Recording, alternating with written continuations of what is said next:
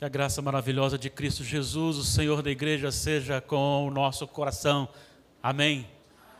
Com muita alegria nós estamos cultuando ao Senhor. Prestar culto a Deus é algo maravilhoso, porque somos imperfeitos, mesmo assim, e ainda assim, e apesar de nós, o Senhor nos convida a cultuá-lo e recebe a nossa adoração. Nós louvamos a Deus por isso, porque Ele é gracioso, Ele é misericordioso, Ele é amor, Ele também é justiça, Ele é santo, Ele é perfeito, Ele é majestoso, magnífico, Senhor, dominador, supremo, governador do universo. Tudo é dele, por Ele e para Ele. A Ele toda honra, toda glória e todo louvor. Que bom que você está aqui. Que bom que nos reunimos aqui para exaltar o nome do Senhor, para adorar o nome do Senhor. Essa deve ser a motivação sempre da nossa reunião, da nossa congregação, adorar o Senhor. Nós já ouvimos a palavra do Senhor nos convidando a louvar, a adorar. Nós já adoramos e louvamos o Senhor com orações e cânticos. Também já falamos com ele sobre a nossa pecaminosidade, sobre os atos pecaminosos que muitas vezes nós cometemos, e na certeza da graça perdoadora, nós também já agradecemos pelo perdão. E agora vamos mais uma vez ler a palavra do Senhor. Este é um momento muito especial, quando nós paramos para meditar na palavra do Senhor, sermos edificados com esta palavra. Abramos nossas Bíblias na Epístola de Paulo aos Romanos apenas um versículo, capítulo 6, versículo 23.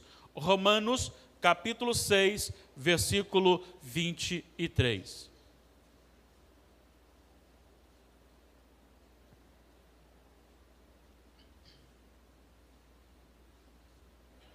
Eu convido a todos para lermos numa só voz este versículo.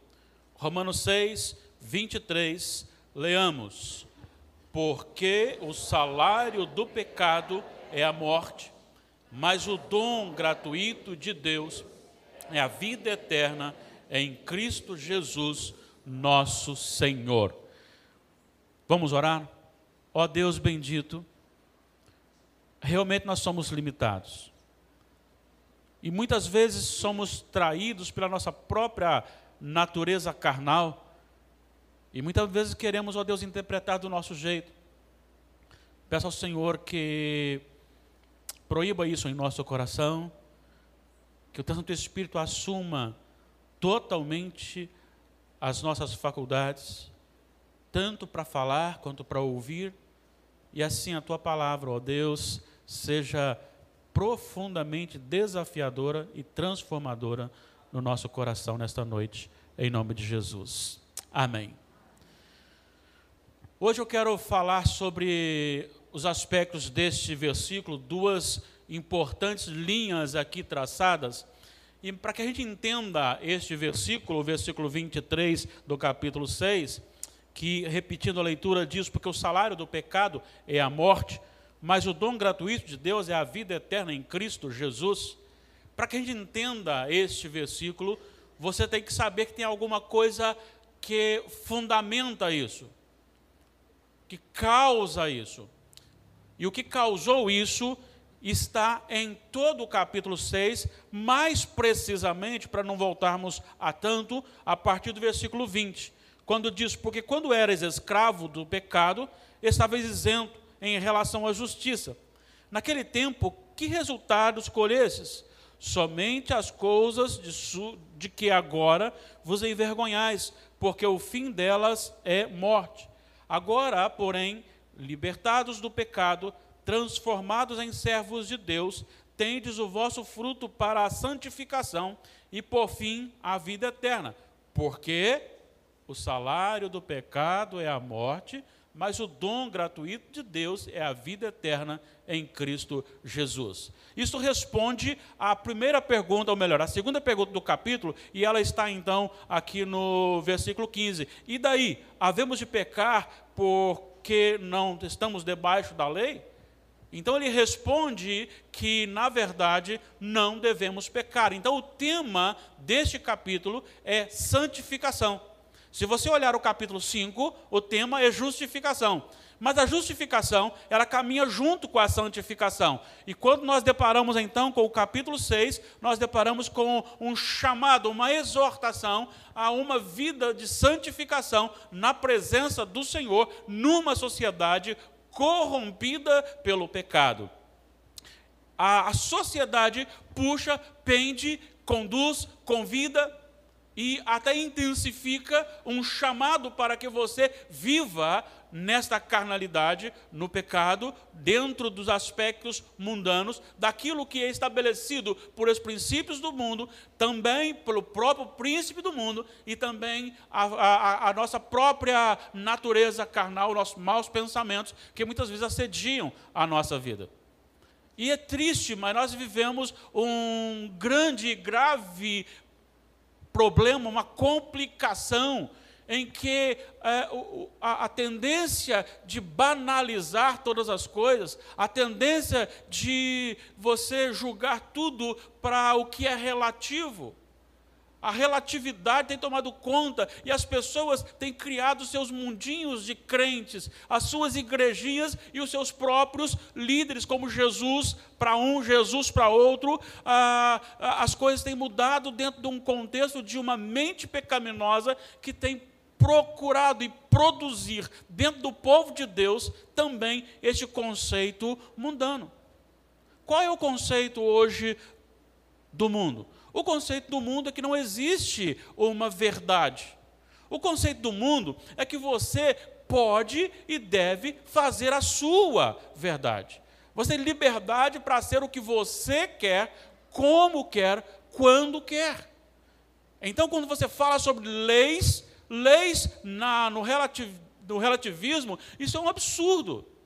Porque cada um faz e quer fazer a sua própria lei.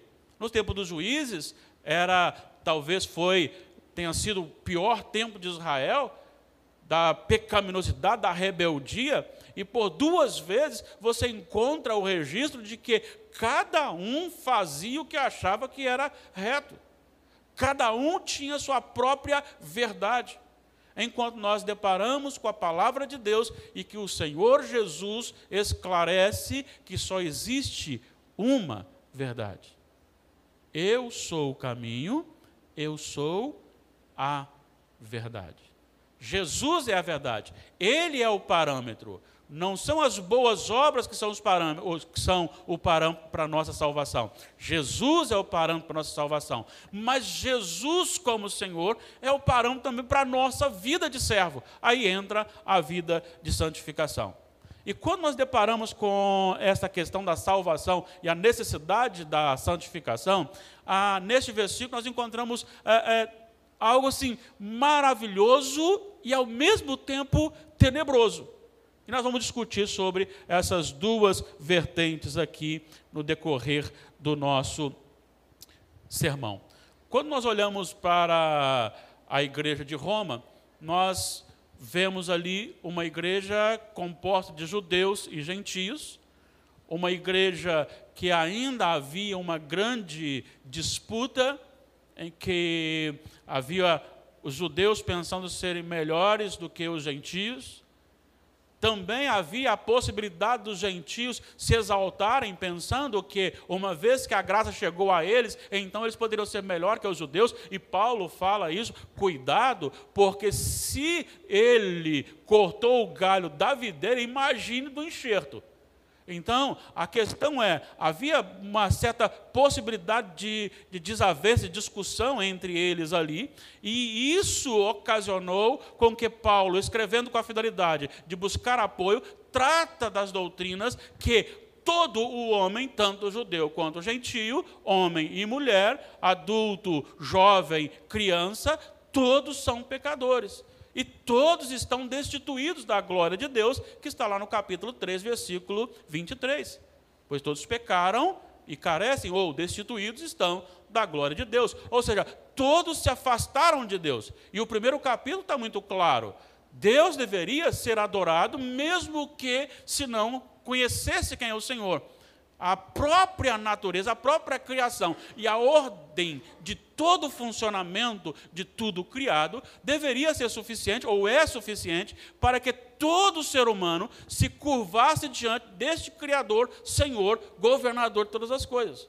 Mas o homem pegou e, ao invés de adorar a Deus, ele passou a criar alguma coisa dentro da criação, fazendo uma imagem e fazendo com que esta imagem, que tenha sido criada por Deus e agora moldada por Ele, fosse o seu Senhor, o seu ídolo. E o problema é a idolatria. E essa idolatria ela está plantada no coração do homem, porque não é a questão simplesmente do meio, mas todas as pessoas são carimbadas com este pecado. E agora você encontra, nós encontramos no versículo 23, o último versículo do capítulo do, de Romanos 6, nós encontramos então o versículo dizendo que o salário do pecado é a morte. Então, essa é a primeira vertente, e isso é tenebroso. Porque se você ficasse só nessa parte, o salário do pecado é a morte, seria a pior mensagem para o nosso coração nessa noite. Por que razão? Vamos lembrar aqui: Adão e Eva, criados santos e felizes, criados apenas com a natureza santa, sem pecado, verdadeiros adoradores, com toda sinceridade diante de Deus, com todo compromisso diante de Deus, com toda intimidade diante de Deus, é colocado no jardim criado para eles, para eles. E no momento que Adão e Eva pecaram, toda a estrutura todas as faculdades de Adão e Eva foram contaminadas. Toda a, a, a, possibilidade do homem zerou, porque naquele momento a promessa feita, ou o, o, o, a, o anúncio feito por Deus, se comer, morrerás, naquele momento aconteceu. E a morte, ela teve o primeiro, o rompimento da amizade com Deus. O que, que aconteceu logo após a queda? Adão e Eva se esconderam de Deus. A questão não é Deus se escondeu de Adão e Eva. A questão não é simplesmente que Deus tenha se afastado, mas o próprio rompimento daquela, daquela união é, é, é, perfeita, ela foi rompida. O vínculo foi cortado e agora Adão está fugindo de Deus. Adão quer se esconder de Deus. Eva quer se esconder de Deus. Ambos se escondem de Deus. E o coração já está tão corrompido após o pecado que quando Deus chega para conversar, ele já começa jogando a culpa em Eva. Eva joga a culpa na serpente, ou seja, sempre alguém culpando alguém por causa do coração corrompido. Agora, quem nasceu de Adão e Eva, e Adão e Eva não tiveram filhos antes da queda, mas sim pós-queda. Então, Caim, Abel, Sete e os demais filhos de Adão, todos eles nasceram com o DNA corrompido. Eles tinham o DNA de Adão e Eva no, na, na sua, no, seu, no, seu DNA, e aí agora tudo isso está corrompido. E agora, quem nasceu de Adão está corrompido, e quem nasceu do que nasceu de Adão continua corrompido. Vou lhe dar uma prova. A palavra de Deus em Gênesis capítulo 6 diz que o Senhor olhou e o homem havia se corrompido, a maldade havia se multiplicado, eram maus desígnios do coração, continuamente mal, e Deus resolve acabar com o ser humano, mas Noé acha graça diante do Senhor. E diante da pregação ali da, do dilúvio, Noé, a sua esposa, os seus filhos e suas noras creem e eles são salvos. Era para você então ter uma geração perfeita após o dilúvio. Mas não tem. Por quê? Porque a natureza do homem é, é corrompida. E aí você tem todas as práticas pecaminosas retornando à medida que vão nascendo os outros filhos e os filhos dos filhos. E ela vai crescendo, ela vai se multiplicando e ela vai intensificando. Por quê? Porque o coração do homem é mau. Então não há, aí você chega a ponto de encontrar no capítulo 3, Paulo escrevendo que não há, Deus olhou do céu, não há um justo sequer. Todos se extraviaram. E no 23, como nós já citamos, todos pecaram, todos. Não tem isenção. Muito embora haja uma doutrina que Maria era imaculada, mas ela mesma se intitula como uma pecadora redimida. Ela diz o seguinte: Eu me alegro em Deus, meu Salvador. Significa então que ela também se conscientizou que precisava de um Salvador e ela creu nisso. Ela foi uma mulher extraordinária, uma mulher cristã extraordinária, mas ela também era pecadora. Ninguém a não ser o Filho de Deus encarnado, só Jesus não teve pecado, porque os demais, todos foram pecadores e nós somos pecadores também. Agora veja bem a afirmação aqui, porque o salário do pecado é a morte. O que ele está dizendo aqui é que todos, sem exceção, todos merecem a morte. E morte aqui é o sentido geral, é a condenação eterna, é a separação. Isso quer dizer que se Deus pegasse todo ser humano, desde Adão até o que está nascendo agora, e lançasse-nos na condenação eterna, ainda assim ele seria extremamente justo. Ele não erraria, porque este é o merecimento. O salário não é uma dádiva, o salário é o merecimento. Salário é algo que você tem direito. Salário é por isso que as pessoas trabalham e quando não recebem vão para a justiça, porque é direito do trabalhador receber o seu salário. E quando você pensa nesse direito, julgando isso para o pecado, aí complica.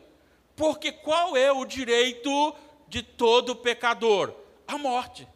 Qual é o salário do pecado? É a morte. E se eu sou um pecador, o que eu mereço é a condenação eterna. Então, quando Deus deixa que as pessoas, ou julga as pessoas, ou ministra juízo na condenação, e o fará então no último dia, e serão então lançados do lago que arde com fogo e enxofre. E se você olhar aqui em, em Apocalipse 20, o versículo a partir do versículo 11, quando ele fala sobre a questão do grande julgamento, ele vai falando que todos serão julgados, mas quando ele chega aqui no versículos 14 e 15, então a morte e o inferno foram lançados para dentro do lago de fogo, esta é a segunda morte, o lago de fogo.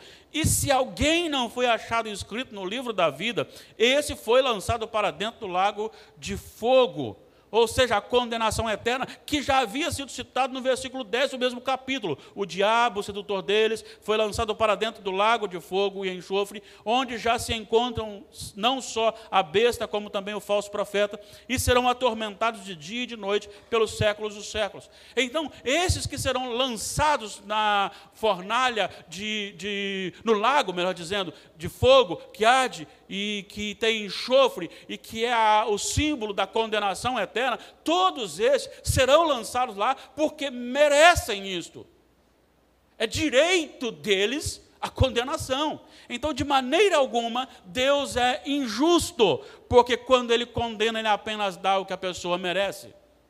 Agora tem a outra mensagem, esta mensagem é especial. E essa mensagem agora é desafiadora. Eu preciso que você volte comigo para entender esta mensagem. Eu preciso que você retorne a isto aqui. Olha só a segunda parte.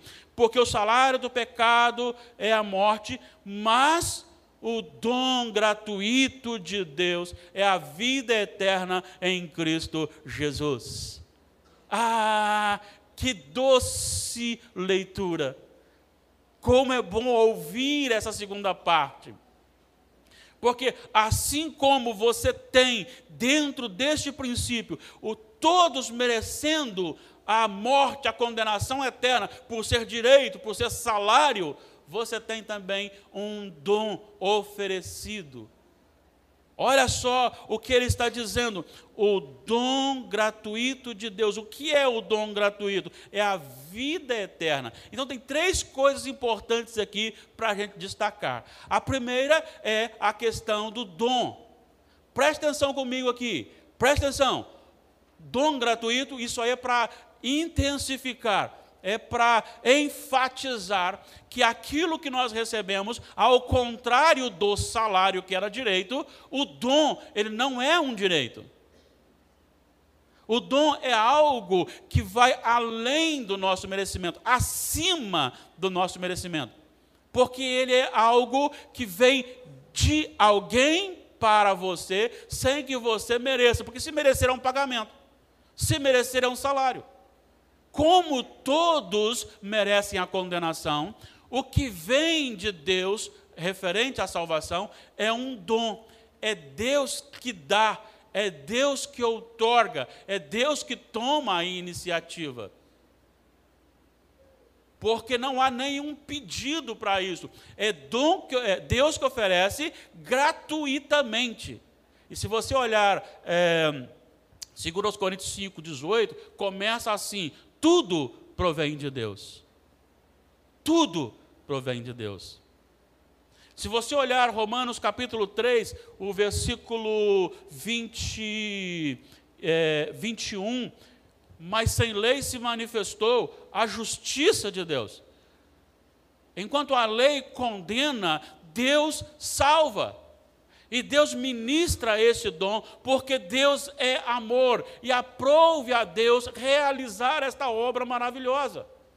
Então não é algo que está em nós. Não é que eu nasci no lar evangélico, não é porque eu parei de falar alguma coisa, não é porque eu parei de fazer alguma coisa, mas Deus me deu graciosamente algo. Vou citar só um exemplo. Abraão, homem pecador, família pecadora, idólatras. E Deus escolheu, disse: Adão, é você. Eu vou fazer de você o meu povo.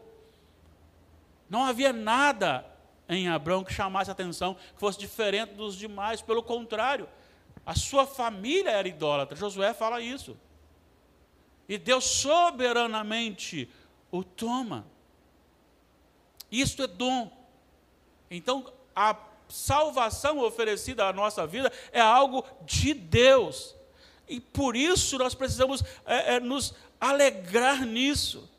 Nós precisamos nos jubilar nisto. Saber que Deus me deu. E deu o quê? Qual foi o dom? A vida eterna. A vida eterna.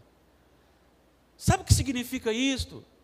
É que Deus está oferecendo a você e a mim a reconciliação do rompimento causado pelo pecado em Adão.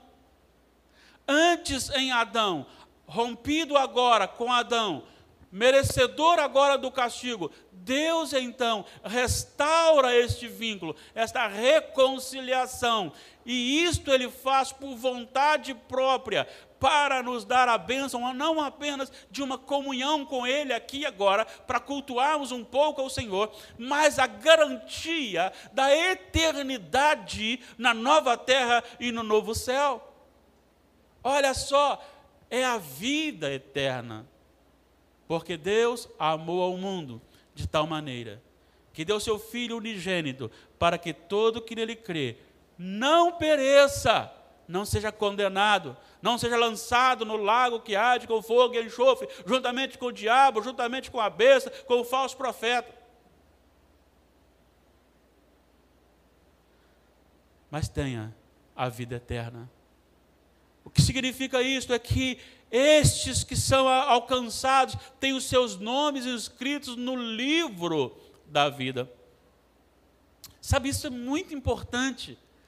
O meu nome está inscrito no livro da vida, no livro de Deus. Ele escreveu o meu nome, e aí você entende que aqueles que são lançados são aqueles que, na hora da chamada, não estão escritos no livro da vida. Este é o dom de Deus. É a reconciliação, a sua reconciliação é minha reconciliação com Ele é poder agora falar com Ele, ouvir a Sua voz, adorá-lo, é poder é, é, simbolicamente deitar nos Seus braços, nos aquietarmos no Seu poder e no afago do Seu abraço. É simbolicamente ser guardado, abraçado, protegido aqui por aquele que tem todo o poder. E ter de novo essa intimidade a ponto de Deus não precisar dizer assim: onde você está? Por quê? Porque recebemos este dom da vida eterna. Aí vem a terceira expressão. Recebemos o dom da vida eterna em Cristo Jesus, nosso Senhor. Sabe, existem muitas pessoas que pensam sobre o perdão e pensam de forma equivocada. Algumas pessoas pensam que o seu pecado ele é perdoado porque Deus tem o poder para falar assim, não, está perdoado.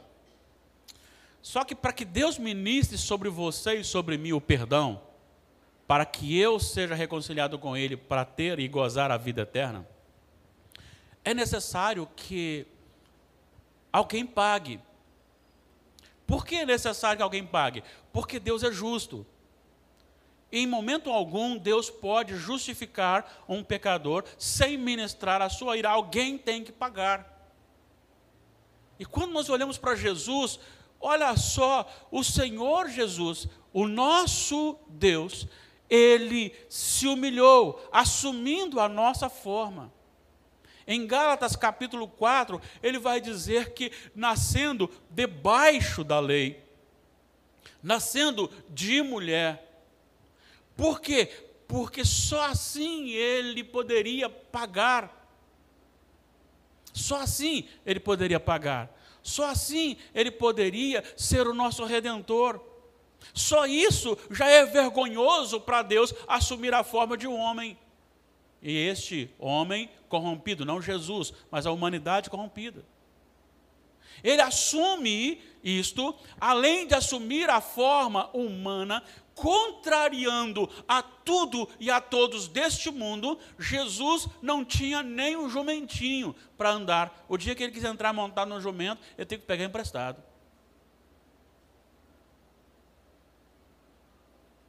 Jesus demonstrou o que é verdadeiramente fé. Ele viveu com dia após dia o pão nosso de cada dia. Mais que isto, ele também não usou em momento algum os atributos divinos, porque ele é Deus, em benefício próprio. O que aconteceu logo após o batismo? Jesus foi levado para o deserto para ser tentado. E qual foi a tentação? A tentação ali era simplesmente fazer com que ele sentisse pena dele mesmo e usasse do seu poder em benefício próprio. Está com fome? Transforma essas pedras em pães. Tu podes. Tu és Deus, tu és o Filho de Deus. É só mandar essa pedra transforma. Por que razão? Porque em momento algum o Senhor Jesus usou em benefício próprio. Tanto é que Paulo, escrevendo aos Filipenses, capítulo 2, ele vai dizer: esvaziando-se a si mesmo, assumiu a forma de homem ainda mais. Foi condenado por fazer o bem, foi condenado por amar, foi condenado por estar no meio pregando libertação, foi condenado porque servia as pessoas, foi condenado porque ministrava cura às pessoas, foi condenado porque tirava aqueles da garra de Satanás. E por isso ele foi condenado. E foi condenado para a cruz. Pensa comigo. Você está aqui hoje. Eu não sei como está o seu coração, a sua vida. Você está aqui hoje e você acaba de receber mais uma vez, porque com certeza já ouviu muitas coisas do que foi falado, mais uma vez. E a minha pergunta é: por que mais uma vez? Será que tem alguma coisa ainda que precisa ser mudada no nosso coração?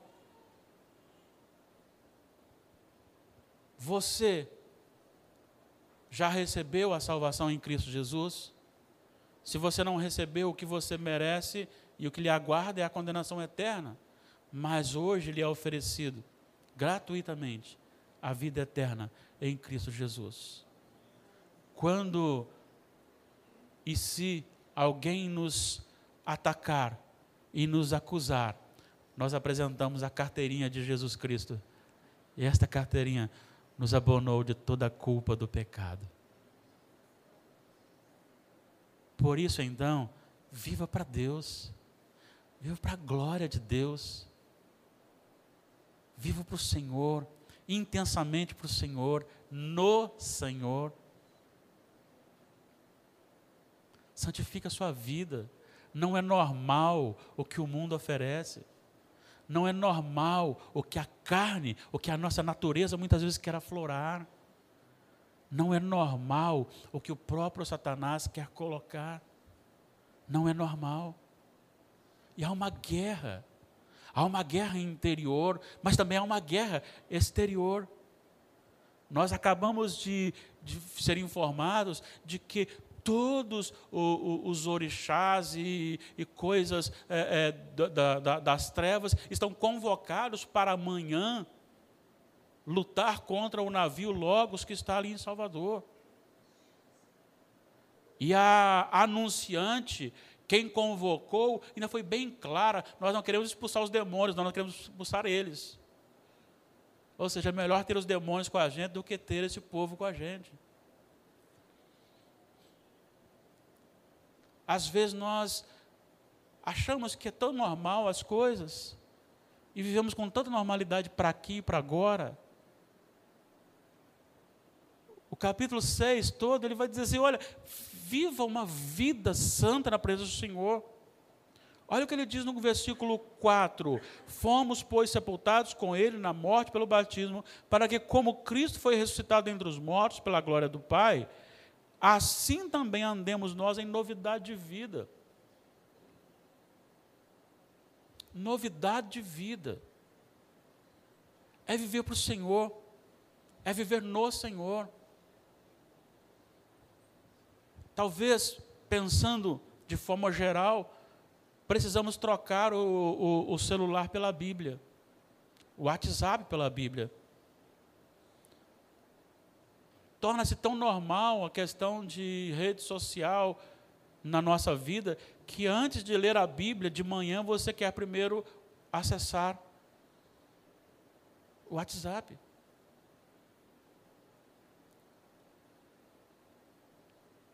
A Bíblia tem perdido espaço na nossa vida. Sabemos pouco de Bíblia. Precisamos saber mais da palavra de Deus. Precisamos saber mais de Deus e estar no Senhor e viver no Senhor. Lembre-se, todos nós merecemos a condenação eterna. Mas hoje nos é oferecido aqui e agora o dom gratuito de Deus, a vida eterna em Cristo Jesus. Se você ainda não tem, agora é o momento como está explicado, a salvação ela é um dom, ela é graça, ela é dada sem merecimento. A condenação, sim, é merecimento, mas a salvação não é merecimento, é graça de Deus. Por isso ele diz: salário do pecado é a morte, mas o dom gratuito de Deus é a vida eterna em Cristo Jesus. Você não precisa pagar pelos seus atos anteriores. Isso é maravilhoso. Você não precisa pagar pelos seus atos anteriores, pelos seus pecados anteriores. Basta você reconhecê-los, arrependido, confessá-los. E aí, Jesus paga por eles e você tem uma nova vida doravante. Creia em Cristo, para que você não pereça, mas tenha a vida eterna. Deus nos abençoe.